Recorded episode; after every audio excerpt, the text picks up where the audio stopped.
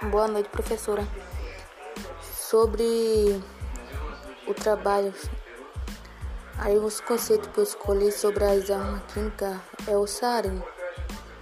O sarin é um composto utilizado como uma arma química, sendo um composto altamente tóxico, tanto em sua forma líquida como na forma gasosa, que ataca o sistema nervoso central.